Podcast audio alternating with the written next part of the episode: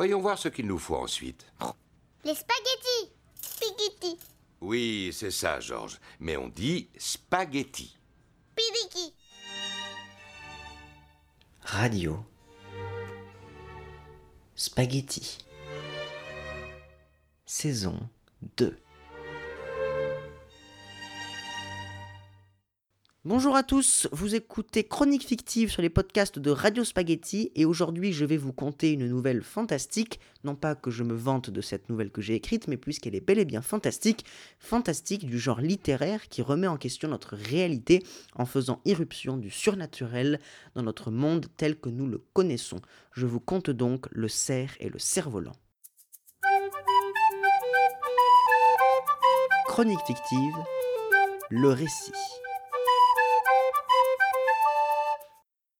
Je n'étais pas très riche, plutôt pauvre en fait.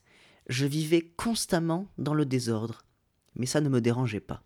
J'étais éboueur, et je détestais ce métier. À 20 ans, je préférais faire autre chose. Chaque matin, je devais me lever à 5h30 pour aller ramasser ces foutues poubelles. Et puis, il y avait ceux qui klaxonnaient quand ils ne pouvaient pas avancer, bloqués à cause du camion poubelle de Nice. Un jour, je pensais avoir vu un cerf qui dégageait une sorte de lumière. Mon collègue m'appelait, mais je ne l'entendais pas. À ma gauche, le cerf était là, et la lumière était si blanche, si lumineuse, qu'elle me faisait mal aux yeux. Robert, hé, tu m'entends? Allez, monte, on est en retard. Oui, oui, euh, j'ai rêvé. Une voiture apparut de l'endroit où j'avais cru voir le cerf. C'était juste une voiture. Puis, la voiture que j'avais prise pour un cerf sortit de mon esprit.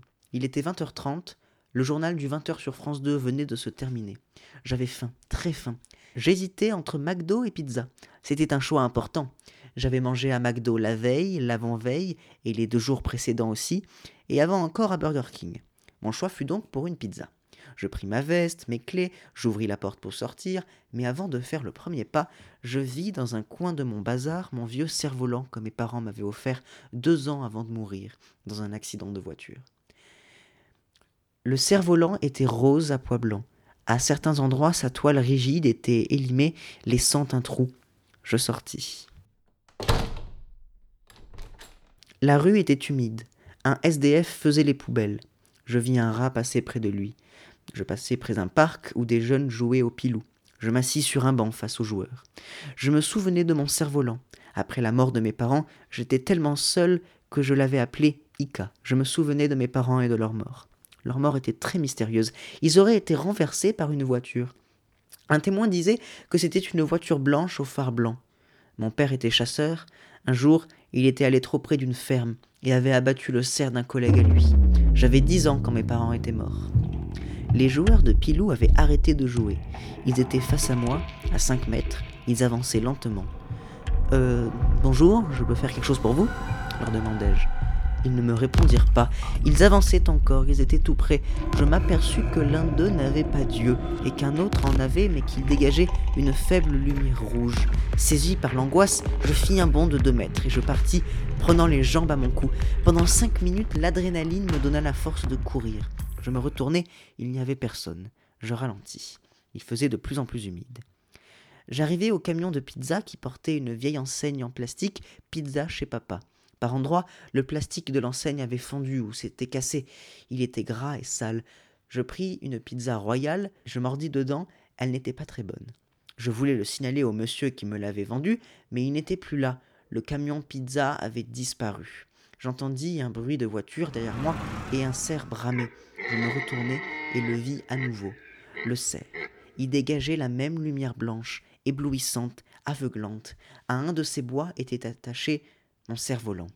Y avait-il une coïncidence entre Ika, mon cerf-volant, et le cerf? Je ne le savais pas, et je ne le saurais jamais. Il y avait maintenant du vent. Le cerf-volant se détacha. Il vient vers moi à une vitesse incroyable, il me frappa à la tête. Je m'écrasai par terre, je tombai dans une flaque. J'étais trempé. Mes vieux vêtements achetés avec le salaire minable des boueurs s'étaient remplis d'eau. J'avais froid, très froid, mais je n'étais pas tombé dans de l'eau, mais dans une flaque de sang. Le cerf approchait, je ne pouvais plus bouger, sa lumière me brûlait le cristallin. J'avais l'impression que mon air optique était en feu. Je vis derrière le cerf le marchand de pizza, la tête écrasée sûrement par le cerf. Du crâne du pizzaiolo, je vis sortir son cerveau écrasé, broyé. À côté du feu marchand de pizza, son camion. Il avait les vitres brisées, explosées. La vieille enseigne en plastique était réduite en poussière. Le cerf s'approcha de moi, il me marcha dessus et passa son chemin. Il partit. Je me relevai. Je n'avais rien, à part une marque bleue laissée par mon cristallin un peu brûlé. Je n'hésitai pas une seule seconde, je courus aussi vite que je le pouvais. J'étais maintenant à deux kilomètres de ma maison. J'étais sur un chemin peu éclairé. Les quelques lampadaires espacés de dix mètres chacun dégageaient une lumière jaune.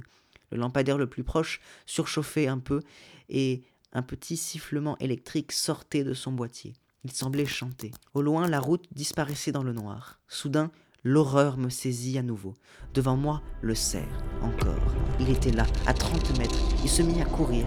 Il fonçait sur moi. Pendant qu'il se rapprochait, j'aperçus sur son torse un trou, comme si on lui avait tiré dessus. Je m'y connaissais en armes, mon père était chasseur, et avec mon expérience, j'en déduisis qu'on lui avait tiré dessus avec un Bergara BA-13, la même arme qu'utilisait mon père. J'en avais oublié que le cerf me fonçait dessus. Il me percuta, je perdis mon équilibre, je tombai dans un fossé. J'y restais, j'y suis encore. Je restais là, éternellement. Je vécus éternellement sans rien pouvoir dire, toucher, bouger, entendre, sentir. Je pouvais juste penser. Et sans le savoir, j'avais suivi le même chemin que mes parents. J'étais tombé dans le même fossé. Ils étaient là, tout près, juste à côté. Il m'aurait suffi de tomber la tête légèrement plus à gauche et je les aurais vus. Eux me voyaient. Ils m'appelaient dans leur tête. Mais ça, je ne le savais pas. C'était Chronique fictive, le cerf et le cerf-volant sur les podcasts de Radio Spaghetti. À écouter et réécouter sur radiospaghetti.blogspot.com.